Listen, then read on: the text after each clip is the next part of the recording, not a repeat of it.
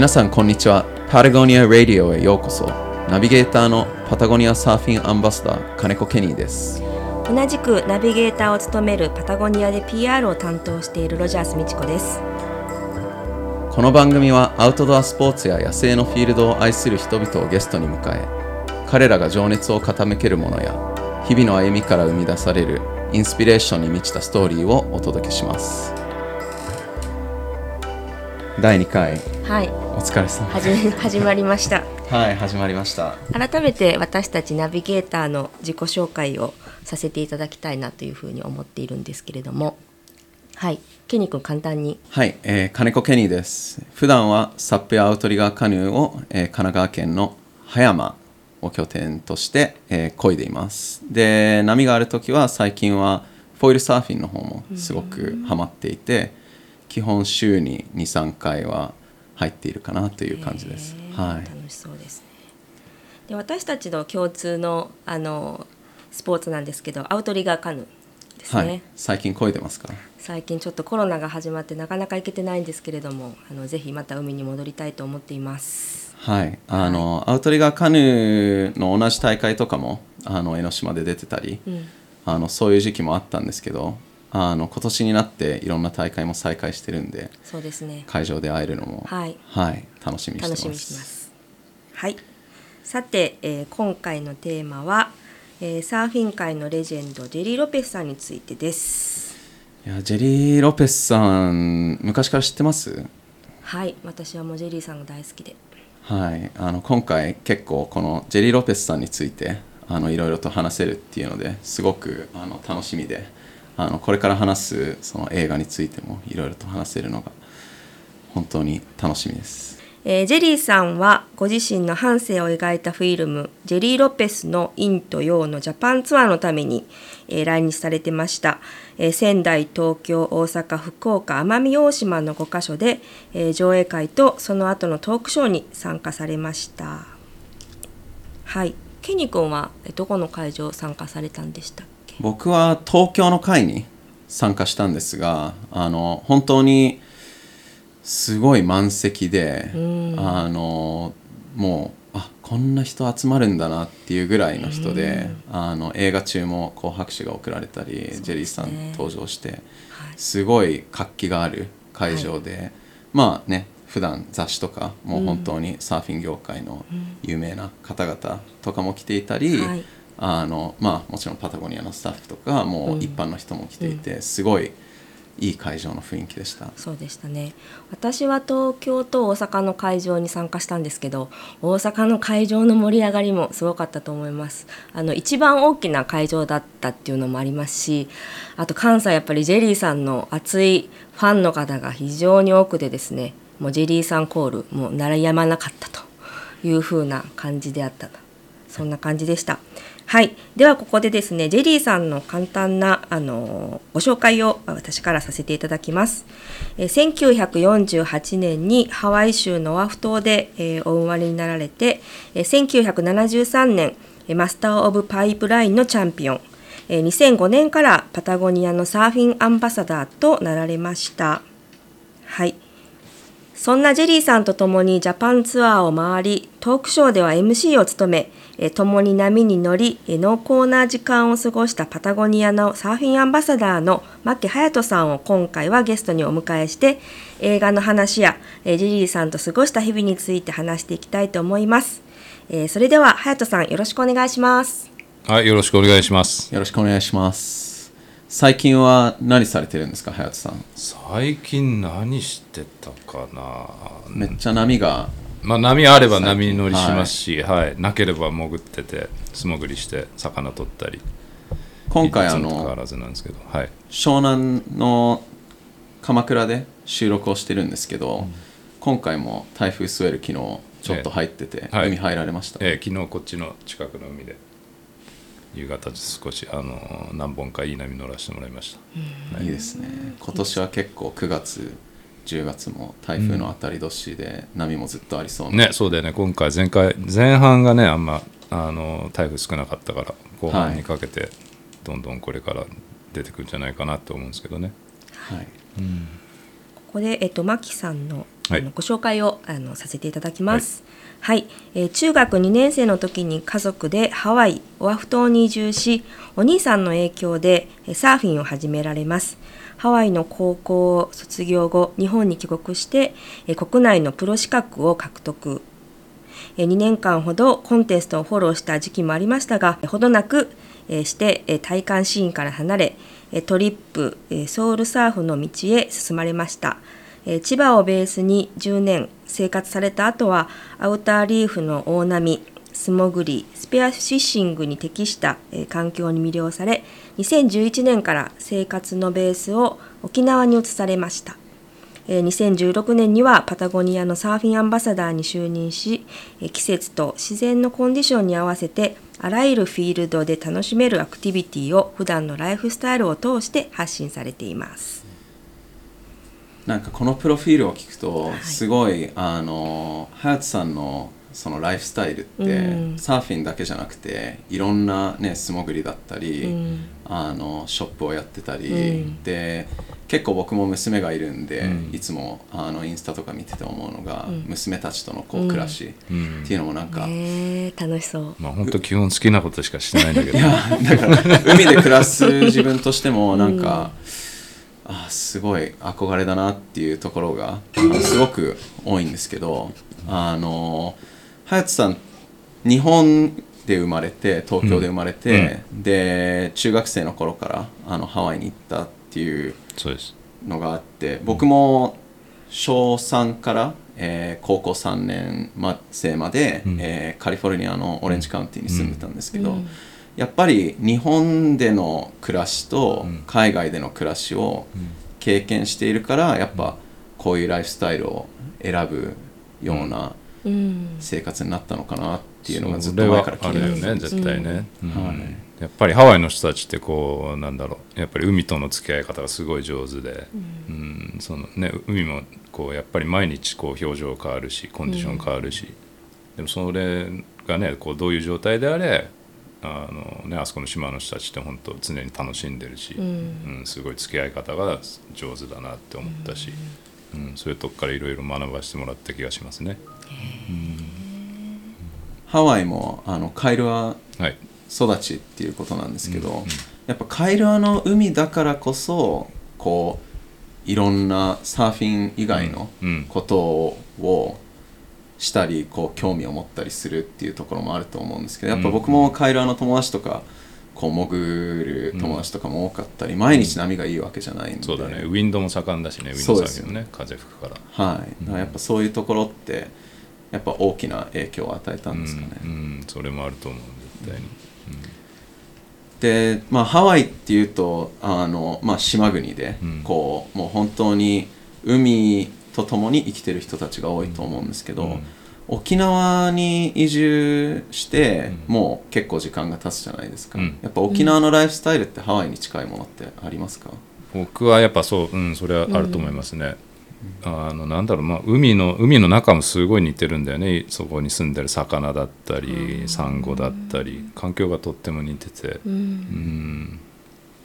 じゃあ千葉にで暮らしてた時と比べても、うん。またちょっと違う海との関わり方っていうそうだね。千葉では潜ったりはねほぼほぼできなかったし、かはい、うん。いいですね。ちょっといや沖縄私生活も沖縄大好きなので。そう沖縄ってやっぱこうなんだろう。あと潮のさ満ち引きでもこう、はい。海すごい変わるからこのはい。干満の差が激しいし、ん。サーフィンできる時間もある程度この潮の時間帯で決まってるから,、はい。うん、だからそういったところでなんかこうなんかよりこう地球のさこうなんかサイクルとうん。こうなんか合った生活ライフスタイルになった気がします。うん。なかなかサーフトリップで沖縄行くって言っても、なかなか当てるのってうん。ビジターは難しいと思うんですけど、うん。でもやっぱいい波あるんですよねす沖縄。ごい波があります。うん。いつもこう SNS とかで見てると、うん。うんすっげえいい波だなとか、波なくても最高だし、うんそうですよね。そんなあんな綺麗な海、うん、なかなかないですよ。世界中見ても。い。や本当に沖縄の海って本当に綺麗なブルーですよね。でまああの今回そのジェリー・ロペスさんの映画についてっていう話なんですけど、ええ。あのまあ、僕も見ててこうあのジェリーさんも常にこうまあ、ハワイ育ちで海と触れ合っていたっていうので、まああの隼人さんもすごい共通点あると思うんですけど、うん。隼人さんとジェリーさんの出会いって初めて会ったのっていつなんですか？一番最初に出会ったのは、えーっとね、パタゴニアの大阪のサーフストアでなんかイベントがあって、はい。それ僕呼ばれて行ってその時にジェリーさんもいてその前時がから初めてそうだねあったの、うん。その前からジェリーさんのことは知っていたまあ、けどもちろんもちろんはい。印象って実際会ってみるとなんかい会う前のイメージってどういう感じの人だったんですか、会う前のイメージ？会う前のイメージミスターパイプラインまあそうだよね。やっぱそのイメージは強いよね。うん。で会ってみると本当になんだろうこう本当メロウな人でさ、はうん、すごい落ち着いてて穏やかで。なんか仏様みたいな感じですよね。そうそうそうジェリーさん本当に。怒ることとかなさそうだなと思って。はい、そうですよね。でもなんか今回のフィルム見てすごい思ったのが、やっぱ20代とか10代の話とか出てくるじゃないですか,、うん。うん、だから今もう70だからああいう感じだけど、うん。その前のジェリーさんとかまた全然違ったんだろうなそうだろうっていね映画の中では見たことのないジェリーさん、うん。ね若い時のジェリーさん面白かったですね、うん。初めて見ましたし、今回のフィルム実際最初見た時に、うん。なんかどういう印象でした？いややっぱりなんだろうこうねジェリーさんってこうすごいなんかねサーフィンの神様とかさ天才とかそういうイメージ、ね、自分の中でもすごい強かったけどあのやっぱりね彼もこういろんなこう段階を得てっていうかいろんな経験を得て、ね、今その努力したりそういう結果で今のあの、ね、ジェリーさんがあると思うし。うんうんやっぱすごいあの僕も映画見てて思ったのがめちゃくちゃこう切り替えがうまいというか、うん。こう自分なんだろうアンテナがすごいなって、うん。ヨガを誰もやってなかった時にうん。こうやりたいと思うとか、なんかその授業でちょっと失敗してじゃあ G ランド行って、うん。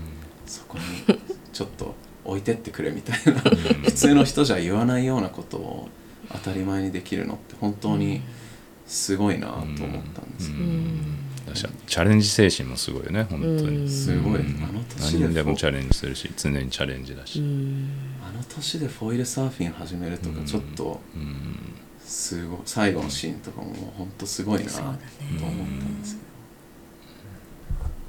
本当にそのジェリーさんの、まあ、いろんなこの側面というか、まあ、そのと多面的というかなんかそういうこう映画でジェリーさんの知らなかった部分っていうのを改めて知ったっていう、まあ、あのお客様あの参加されたから方の声は本当に多かったので、ぜひねこの映画うん。皆さんにも見ていただきたいなというふうに思うんですけれども、うん、いや本当になんか個人的にもこう自分の今後の生き方とか考うん。え方とか、うん。はい、あこうなりたいなっていう、うん。うん。あののがすごい見えた映画だったんで、うんうんあのすごい良かったです。そうだよね、うんだから本当サーフィンしない人が見てもすごいなんかこう伝わるものがあると思うし、うんあとヨガがうん、常に実践されている方にとってもこううん。グッとくるような、まあ。言葉だったりとか、うん。ね、あのシーンはあると思いますけれども、まあ、でも本当にヨガやサーフィンしない方にとっても今回の映画は本当に共感できるところたくさんあるんじゃないかなっていうふうに思います。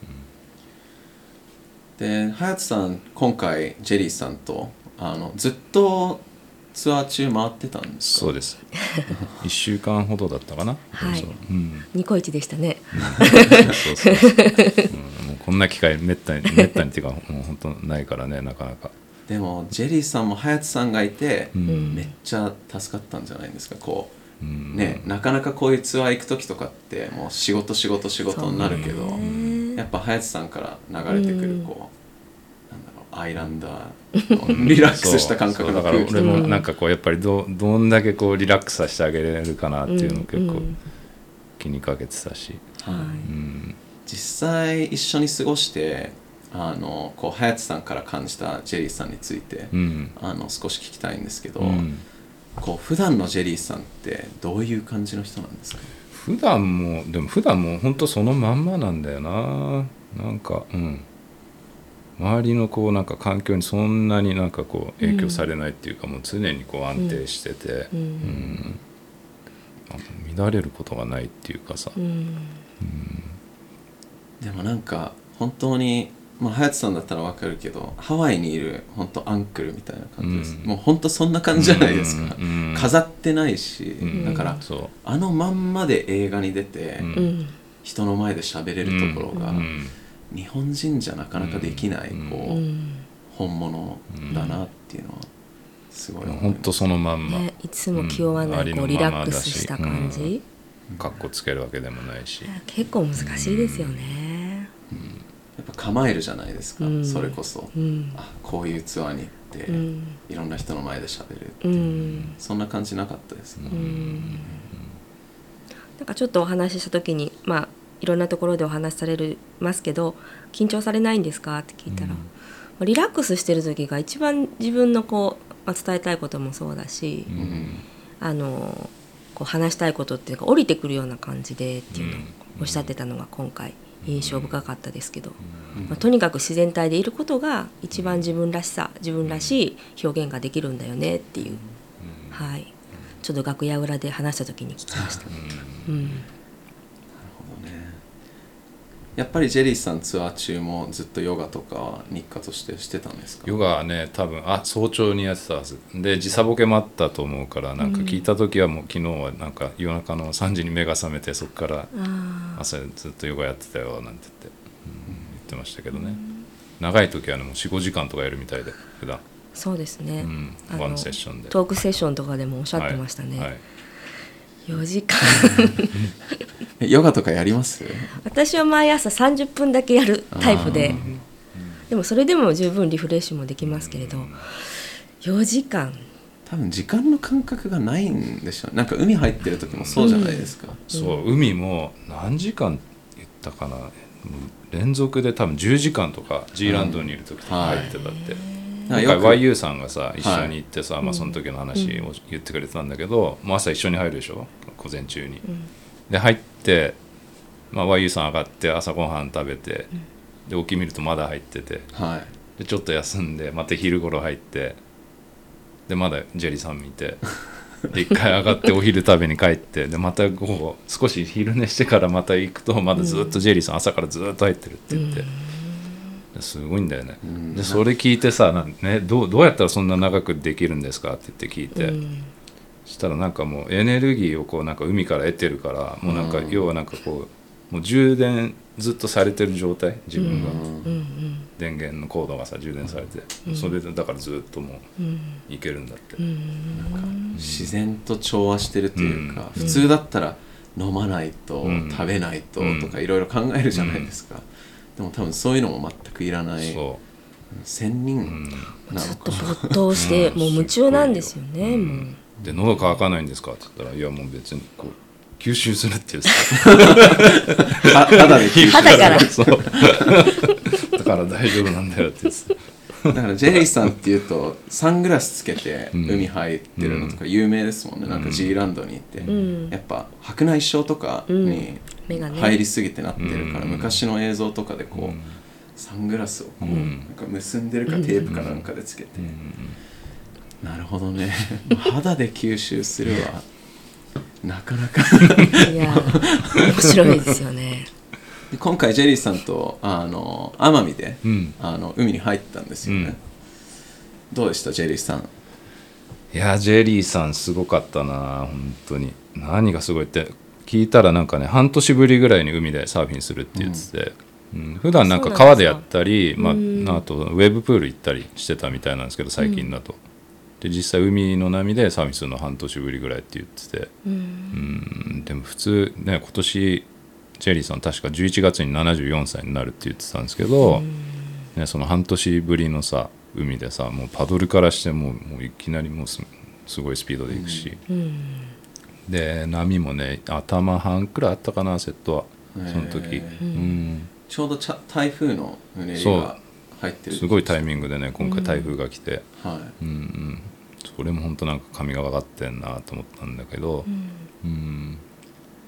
なるほ一緒に何日か入られたんですよね、えーっとね奄美に着いた日の夕方と次の日の朝やりました、うん、で普段こうなんだろうそのその場所ってさもともとそこに滞在する予定でホテル取ってたんですけどそこそこの場所ってさ本当めったに波が立たない場所だから、うん。うん。それなのにそのジェリーさん来るタイミングです、タイミングよく波上がって波があって。そこに一緒に入ることができて。やっぱみんな見に来る感じですか？いやもう誰もほとんど知らなかったからもう貸し切りでやれたんですよねそこで、はい。うん。なるほどね。やっぱジェリーさんのサーフィンはどうでした？いやーもうしびれた。うー。ん10倍したからね。どういうジェリーさん何乗ってたんですか？そのジェリーさんはその時ねあの奄美にいるゆうせい君ってあの、はアンバサダーのゆうせい君のお店で借りた、へいたセブンシックスのね FCD のフエボランチェロっていうボードなんですけど、ーはい。その借りた板で、うん、その日もそんなめちゃめちゃなんだろう何本もこういうチューブの波があるわけじゃないんだけど、その中でもこうその波見つけて入ってってたから、で抜けてきたから、やっぱすげえなと思いました。普通70でこうサーフィン半年してなかったら、うん。肩上がらないとかうんうんなるけど、やっぱ日々ヨガとかやって。うん、やっぱり鍛錬して、そうもう常に努力してるんだと思う,、常に。もうこもうすごいな日常でも。うん。だ例えばさなんかこう飛行機乗って、まあ、降りてさ、うん。大抵こうなんかエレベーターとかあるでしょ、はい。荷物受け取りに行く、はい。途中までの、そのエレベーター両サイドあるんだけど、ん。それ絶対乗んないの、うん、へうん、で真ん中の階段を常に歩く、歩いてうん、だからどっちかチョイスがあったら絶対に階段をチョイスしてジェリーさんは。でしかも一段飛ばしで全部登ってくる。一段と、うん。なかなかそんな人いない、すごいよねだから俺も最近だからそうやって2つエレベーターとあると今か最近それジェリーさんに影響されて、うん。階段一段で。一段飛ばし。一段飛ばし。でも絶対そういうの見ると影響を受けますよ。ね、うん。多分この話聞いた人も、ジェリーさんファンの人とかいたいや本らちょっとやってみようかなと。か、うん。なんかちょっとしたことだけどさ、そういうことやってね、うん。積み重ねてるだけでうんなん。か今後のさ自分のねやっぱ人生うん。だだいぶだいぶ変わってくると思うし、体力面でもさ。隼人さん的にはどこのストップが一番こう印象的でした？どフィルムツアーこだろうな。いやまあなんだろううーん全全部良かったんだよね結局、うん。それで全体があってやっぱなんかこうバランス取れてるから最後奄美でさ、うん。はい。うんまあ、他はあと結構街の中でや、えー、と最初仙台でしょ？仙台東京、うん。福岡大阪。で最後奄美だったから、うん。なんだろう。こう奄美以外は全部街中でさ、はい。やってさ、うん。で奄美はあの大自然の中で、うん。うん。うんだそこのなんだろうギャップっていうかそれこそ多分陰と陽でもあるのかもしれないけど、はい。はうん、だそのバランスがすごいなんか良くて、うん。うん、結果全部が良かったんだなって思うし、うん。うん。いやっぱジェリーさん街にいるジェリーさんと、うん。奄美に着いたジェリーさんってやっぱ違います、やっぱなんかね表情が全然違う、なるほど、うん、生き生きしてくる、生き生きしてくる、あうーん、もう移動でやっぱ疲れてたんだけど、はい。奄美着いた夕方も、はい。はいで波あったけどさもうさすがにもうすごいね5日目とかだったから、そのツアーの、はい。うん。うん、多分疲れて波あるけど多分今日は休むだろうなと思ってたんだけど、はい。うんよし行こうみたいな感じで、うん。うんいきなり元気になっちゃって海に浸かった瞬間に、うん。表情が全然違うの。でもなんかトークショーでも言ってましたよねこう自分のそのマナうん。ーじゃないけど、うん。なんかねすごい疲れてる日も、あの友達から電電話がかかっててきたらね、波いいから行こうよって言われたら、うんすごい元気になるし、うん。みたいな、うん。電話越しからね、うん。そのエネルギーが感じて、もう寝ようかなと思ってたんだけど、うん。また行っちゃうっていう、うん。ほん。とさっきの10時間海入るとか、うん。その奄美についてすごい疲れてるんだけど、うん。急にスイッチ入るとかも、うん。なんかこうエネルギーをこう、うん。感じられる力っていうのがやっぱ、うん普通の人よりもこう、うん。優れてるんだなって、そういうの余計なんだろう。ジェリーさん多分そうやって波から得てるエネルギーがすごいんだと思うんだよね。うん。でも波だけじゃなくてジェリーさんスノーボードもしますうんもんね、うん。本当に自分自然からのあれだよね全部。うん。映画でもこうレンドに引っ越したうん。のもなんか何も計画なくうん。こう旅行で行って、うん。あこここに住もうかみたいな。感じでいいなっていうので住んでもうずっとあっちに住んでるっていうのも、うん。なんか海しかない自分からしたら考えられないじゃないですか、うん。でもその辺もやっぱすごいですよね、ね。うん。なんか。環境をガラッと変えちゃったっていうね。うん。どうですか？隼人さんもスノーボードするけど、うん。なかなかじゃあ北海道とかうん。長野に引っ越そうとは思えまあ海の近くが好きですけどね僕は。そうですようん。ね、普通じゃだからなんかその、うん、冬のシーズンだけそういうところにずっといるっていうのになったら全然そうですよね、うん。入れるね。そういえばあの、はい。難波花月の前に私ジェリーさんが現れた時本当にもうちょっと笑ってしまったんですけど、ちょうどか大阪の会場がはい。あの本当にあの難波の,、うん。あのグランド花月の横のシアターだったんですよ、ね、漫才やってるシアターでしょあれ、ね。漫才やってるシアターでトークショー、うん。映画があったんですけど、確かたこ焼き食べられました。たこ焼き食べてました。はい。買ってえ買ってきてましえそうたよね。そうそう。そう。そうそうジェリーさんって食事は結構食べるんですか、食事系もう基本野菜がメインだね。うん。サラダ。うん。はで魚魚は食べるけどに、うん。赤に赤肉、うん。赤身の肉は食べない、はい。牛とかビーフとか。チキンはでも食べてましたよ、うん。うん。少ないけどねチキン食べることは、うん。なんか基本イメージシーフードでと野菜。うん。一日一食ぐらいな感じの人なのかなと思ったけど全然普通に朝昼晩食べるんですよ。今回はまあそのホテルで朝ごはんついてたりしたからまあ食べてましたけど、はい。普段はねなんかい一日一食だって言ってました。ああそうですか、うん。そういうね、人って一日一食の人とかすごい多いですよ、ううん。んそうエエコカーだって言ってましたよ。自分自身がね。なるほどね。で僕は結構食べる方だから、はいはい、うん。なるほどね。そう排気量がだからでかい車だねって言われて。あなるほどね。アメリカンサイズ。の でもお酒は飲まないんですもんねジェリーさん。お酒飲まないね。うん。そのやめた理由もすごかったですよね、お酒を。うん。一回飲みに行って、いい波をうん。ロサンゼルスに住んでた時に逃したから、もう自分は飲まないって決めて、今まで飲んでないって、うんお酒飲む自分からしたら考え、その日は思うけど、なんか全てそのサーフィン、いい波に乗りたいっていうのにうんなんかもう全部つながっている、うん。ねヨガも最初始める時も、あれサーフィンにいいんじゃないかって思ったっていう、そのきっかけもそんなお話でしたもんね。でもそのお酒の話もさやっぱりねそのハリウッドにいた時とかもすんごいパーティーしてたって言ってたから、うん。相当そういうねどんちゃん騒ぎっていうかいろいろねそういう経験して今があると思うし、はい。やっぱり、そこで気づいたうん。だろうし学んだんだろうし、うん。うん。その切り替えがすごいですね。なかなか僕も何回かもうやめようかなとか思った時もあるけど、やっぱ人と会ったり食事したり、ビール出てくると、うん誘飲惑にむじゃんまあい負けちゃうよね、っかみたいな感じで飲むけど。でそんな機会もうめちゃくちゃあるわけじゃないですか、ジェリーさんの、そういう時どう断ったのかなとか、うん。すごい気になったんですけど、うん。なるほど。そういうところだけハワイアンっぽくないです、うん。楽しもうみたいにはならない。ならないです、他になんか一緒に時間過ごしててこう印象的だったエピソードとかってどうですか、なんだろうねあとね、うん。何があったかな。食事食事はそうだったでしょ？食まあでも食事はね本当お寿司が大好きでジェリーさん、毎晩のように寿司食べ行こう寿司食べ行こうああそうなんだ。何が好きなんですかジェリーさんは？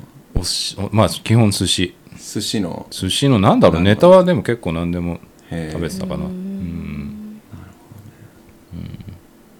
結構回転寿司とかでも全然いける感じですか？回回転寿司回転、とかでも。うん、回転も多分好きだと思う、うん。なるほどね。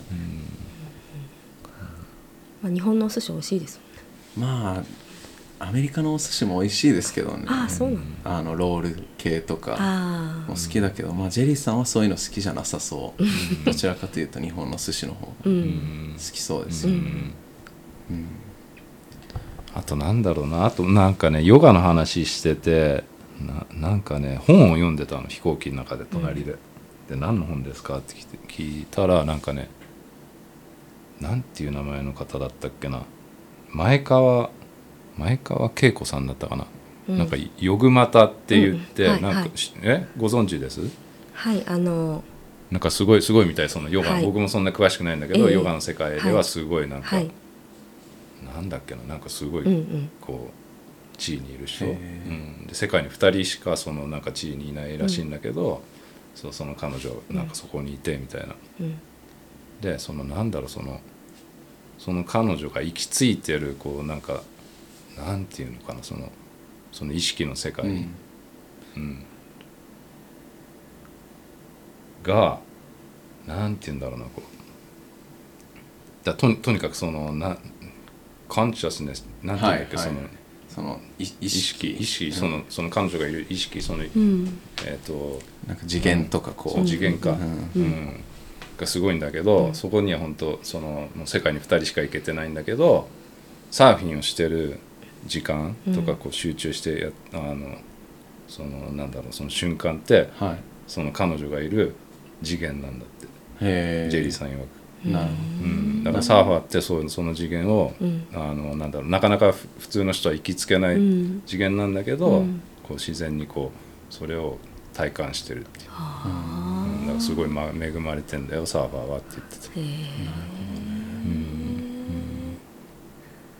ジェリーさんってめっちゃ勉強熱心なんですね、そういう本を隣で読んでる、ね活字もよく読まれますようん。うん。ね Kindle とかのねよく、うん。うんずっと読んだりしてた、うん。うん携帯とかはあんまいじんない？携帯ほぼほぼいじんない。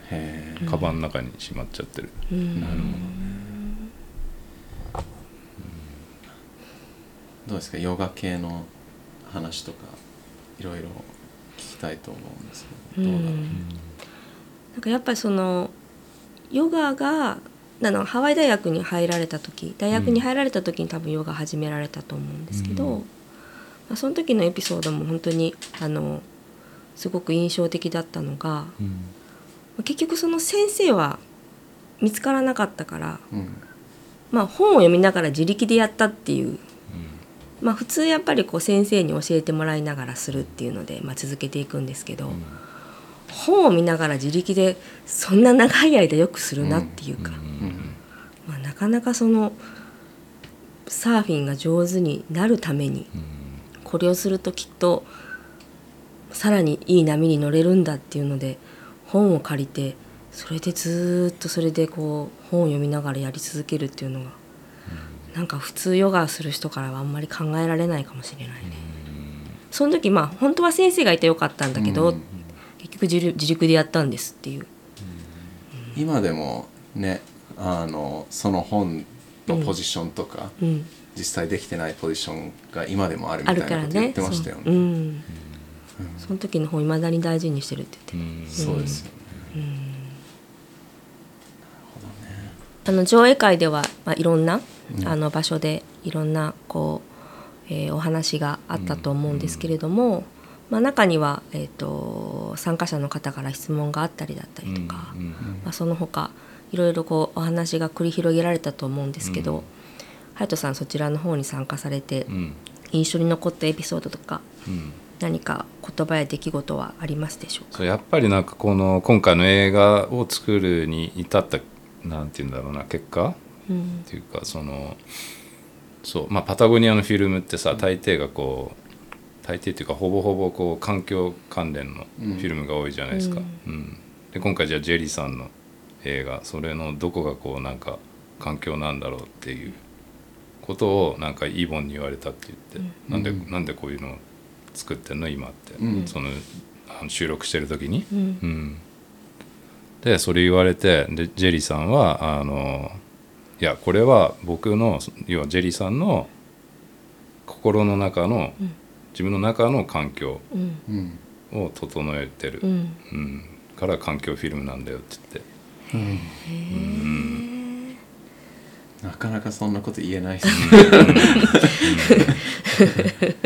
普通だったらじゃあ環境系に結びつけないととか思うけど、うん。なるほどね、で人間もだから俺それでなんかすごい感じたのはやっぱりね、人間も環境の一部だしさ、うんやっぱ環境がこう崩れてきたりするのってこう人間がね崩れてるから、うん。そうやって影響してっちゃうんだろうなって思ったし、うん。うん。つながってますよね。そうだから人をさ喜ばせたり健康にしてあげることって、それも環境うん。保護でもあるし、はい。うん。それこそね、ジェリーさんがそのシティにいる時のうん。感じと奄美にいる時の感じが全然違うのと一緒で、うん。やっぱ自然豊かなところにいればうん。整うだろうし、そうそうそう、ね、人混みでうん。汚染されてるところにいれば整わないだろうし、うん。っていうのはうん。確かにそうですよね、今回監督がステイシー・ペラルタだったじゃないですか、うん。うん。まあ僕もう子供の頃からドッグタウンとかすごい好きで、うん。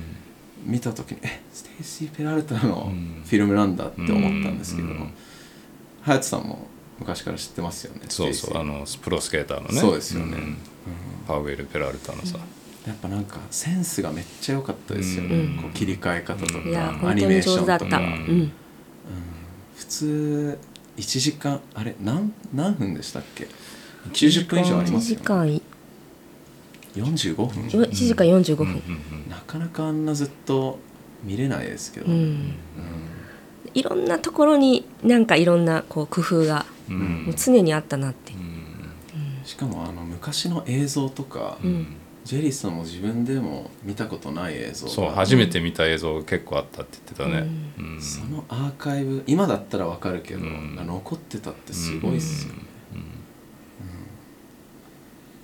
ねパイプラインをああやってあの時代に乗ってたのとか隼人さん的に見てどうですか？いやもうすごすごいとしか考えられない。です、ううん。ね、今じゃこうやってさこう乗ったらいいんだってはい。前例があるっていうか、みうん。ね、見ればうん。なんとなくこうアイデア湧くけど当時の人たちはさこうやってねどうどう攻略できるんだろうってうん。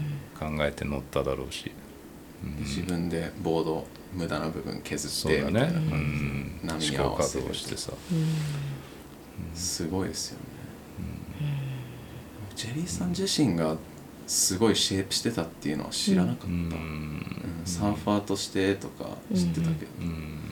めっちゃシェイプもしてたんですうもん、ん。ん、すごい研究したんだろうね本当に、うん。ボードだったり、うん、自分の体だったりメンタルだったり、うん。その全てが揃ってないとこう乗れないうん。波だったと思うし、うん。うん。ハリウッドうん。うん。でこうアクターやっててアクターってなんていうの、うん。俳優。俳優。やってたると、まあ、そういうもうすごいじゃないですか、うん。映画の世界って、うんもうハリウッドなんて言ったらもううん。パーティーだらけで、そっからよく戻ってこれたなっていうのはね、うん。普通なんか、うん。もう自分はすごいみたいなう感じに、ん。うん。そうだよね。まあそうやって溺れていく人もいるからね中にはね、はいうん。でもすぐにそういうの気づいたんじゃない？ジェリーさんは、うん。うん。そうですよね、うん。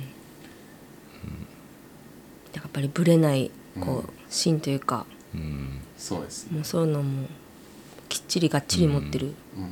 でもそういうのを見たからこそこうなんかねそのもう一つがこううん。ちゃんといい,、いいあれなんだってうん。わかるし。なんかそこでだからこそうこでバランス引用っていうかね。てん。だよね、うんすごいさ、ううん。なかなか日本人じゃそれできないと思う、うん。こうねわからないけど、うん。テレビとかで始めちゃったらもう、うん。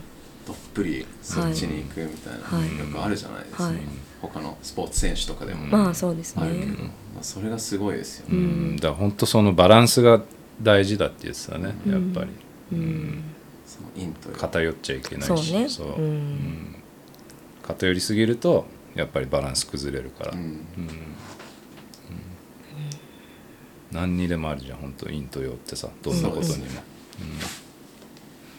ら黒の中にも白い点があるし、うん。みたいなのがすごいなんか印象的でした、白の中にも黒の点があるし、うん。確かにそうなんだな、うん。じゃああの隼人さんのはい、最近のライフスタイルでうん。何か新しいこと始められたりとか驚きだったりとかサーフィンのお話などうん。ぜひお伺いしたいです。はい。最近新しいことやってっかな俺なんか特に。うーん。でももう普段の生活がありますもん本当無意識でやってんだね海全部 そうですよね。基本好きなことしかしてなくて。新しいって言われても、うん。なん。かもう本当なんかもう自然体でありのまま。でもそれこそショップオープンしてお店もやってますね今。はい2何年くらいになりますけど。2年ぐらいですか？はい。うん。あやっぱそれ始めてから何か変わりました？それ始めてなんだろうこうよりこうなんだろう地域の人たちとか、まあ、観光で来る人たちもそうだけどそうやってこう交流できる機会が増えましたよね。うん。よくこうダイビングとか連れて行くじゃないですか、うんうん。とか一緒に潜ってうん。釣った魚をうん。こうさばいて食べてみたいなツアーとかもやってるんです、うん。と思うんですけど、うんそういうのするとみんなの反応ってどうなんですか？すんごい喜んでくれる。うん。うん。であれ沖縄の魚ってこんな美味しいんだってみんな言ってくれるし、わ海きれいだなとか,、うん。うん。だそういう経験を得てなんかこうなんだろうその人がこう幸せになってハッピーになって、うん。健康になってくれるのを見てるのはすごい僕も嬉しいし、うん。はい。うん。なんか少しいいことできてんのかなとか思ったり、うんぱりなかなかその、まあ、海沿いにねむ昔から住んでる、まあ、スポーツ海のスポーツする人っていうのは、遊び方がある程度こう分かってるというか、うん。こう海との向き合い方っていうか、うん。ただ本当になかなかこうあんまり海にうん。今まで、まあ、遠かったりとか、うん。そうするとその波打ち側をこう歩いたりとか、うん。まあ、夏はちょっとこう、ね、海水浴的なことはしたとしても、うんまあ、私たちみたいにそのカヌーとかサーフィンとかそういうものがないと。うん。ね。なかなか長い時間海の中にいるってことってうん。なんか意外とできなかったりもするのかなと思って。うん、そうだよね。本当、なんだろう。みんな人それぞれこう海との付き合い方だったり、うん。海との関係性ってみんなさまざまな形であると思うんだけど、うん。ね、例えばじゃあ本当もう海なんか見もしませんっていう人もいるし、はい。うん海に行ったら海はまあ眺めるのが好きですっていう人もいれば、波打ち際で遊ぶ人が、遊ぶことが好きだったり、うん。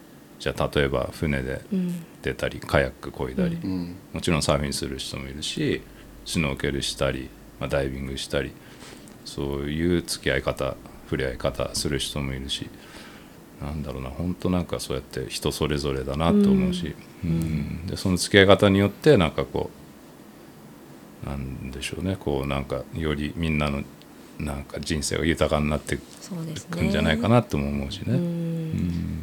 でもそういろんな人の人生が豊かになることによって、うん。こうまあその人のこう環境だったり海に対する意識っていうのも変わるじゃないですか、うん。やっぱそこが一番大切なのかなとか思いますけどね、うん。うん。すごく、うん。やっぱ体験してじゃあちょっと環境に優しい生き方をとか、うん。そういう選び方をうん。体験しないと絶対しないと思うんで、そうそうそうう。んそういう意味ではやっぱあの隼人さんがやってるそのガイドうん。としてやってる潜ったりっていうのはすごい、僕も海の中潜るのは結構抵抗があって、うん。なんか海の中ってちょっと怖いなみたいな、うう外は全然問題ないんですけど、ん潜るのはうん。だけは結構昔からうん。抵抗がある、うん。今度沖縄行ったら一度ちょっとうん。ね、はい。ぜひぜひ。潜りたいなっていうのは。いや奥が深いからね本当水面だけの世界もあれば、はい。ね、その下の世界もあるから、ううんん。沖縄の波はやっぱ台風シーズンが一番いいんですか？台風もいいしあと冬場の冬型になるとうん。東シナ海側が波良くなるから、うん北うねりの北西うねり、うん。な基本年中できますよ。年中できるんですうねなかなか沖縄何度も行ってるけどいい波見たことあんまないんですうよ、うん。ん。多分見てるところがそうそ違うだと思う。うんだと思う本当に。一度行きたいですね、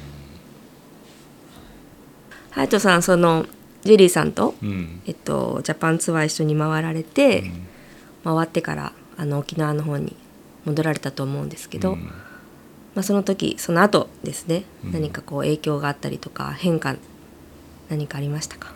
なんだろうな。やっぱりなんかねジェリーさんに言われた言葉があってあのなんだろう。ね「隼人」っつってこう「君の人生にサーフィンがあるってことはもうギフトだよ」って。うん。それはもう本当贈り物だしその贈り物でありあなたの運命だからって、うん、すなんかその言葉ってすごい僕にすごい響いて、うん。うん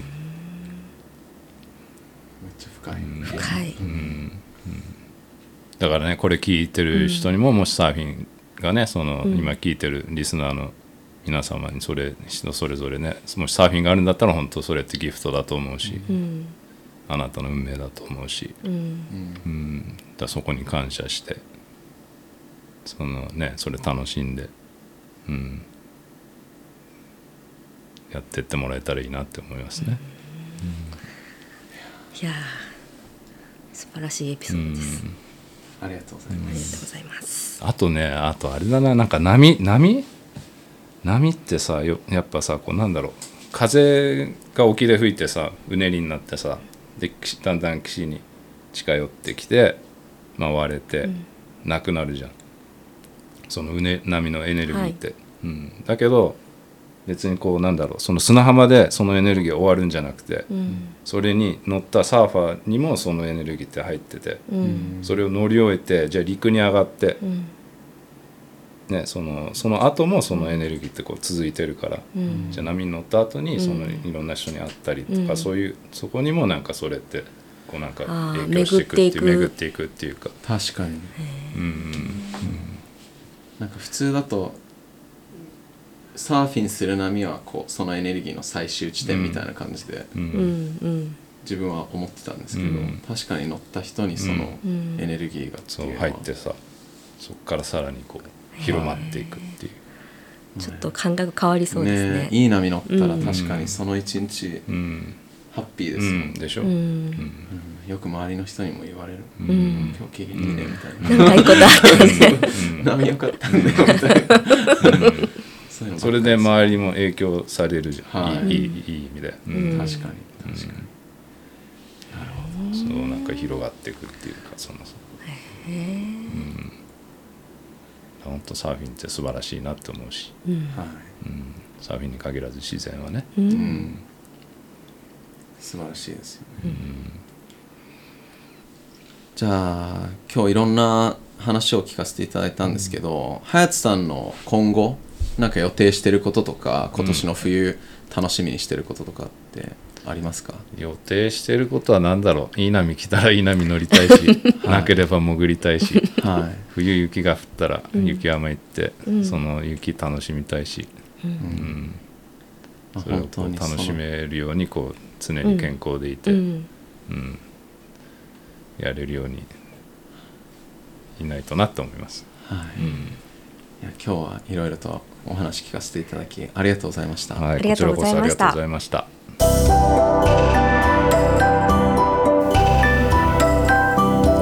ジェリー・ロペスの半生を描いたフィルム「ジェリー・ロペスの陰と陽」はパタゴニアの YouTube チャンネルにて全編公開されます。ぜひご覧ください。